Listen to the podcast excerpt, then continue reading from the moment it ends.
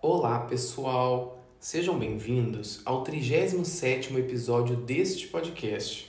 Hoje vou falar sobre glaucoma. Glaucoma é uma doença oftalmológica e está entre as principais causas de cegueira. A estrutura atingida é o nervo óptico.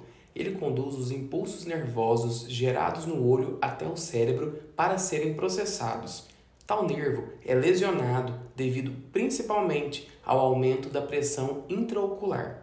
A pressão intraocular tem como determinante a quantidade de humor aquoso contido nas câmaras oculares.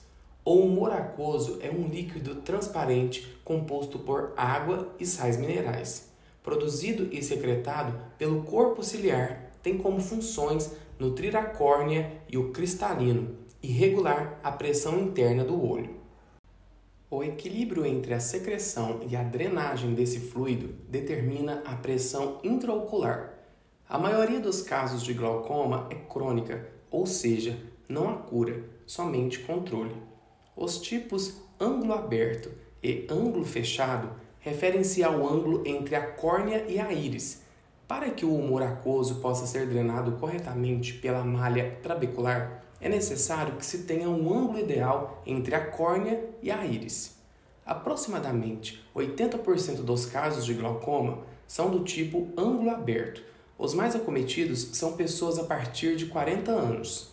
Existe também o glaucoma secundário. Ele é causado por uma outra doença, como infecções, diabetes e catarata. Há ainda o congênito, afeta os recém-nascidos.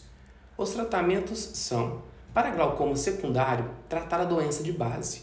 E o tratamento direto para o glaucoma é o uso de colírios.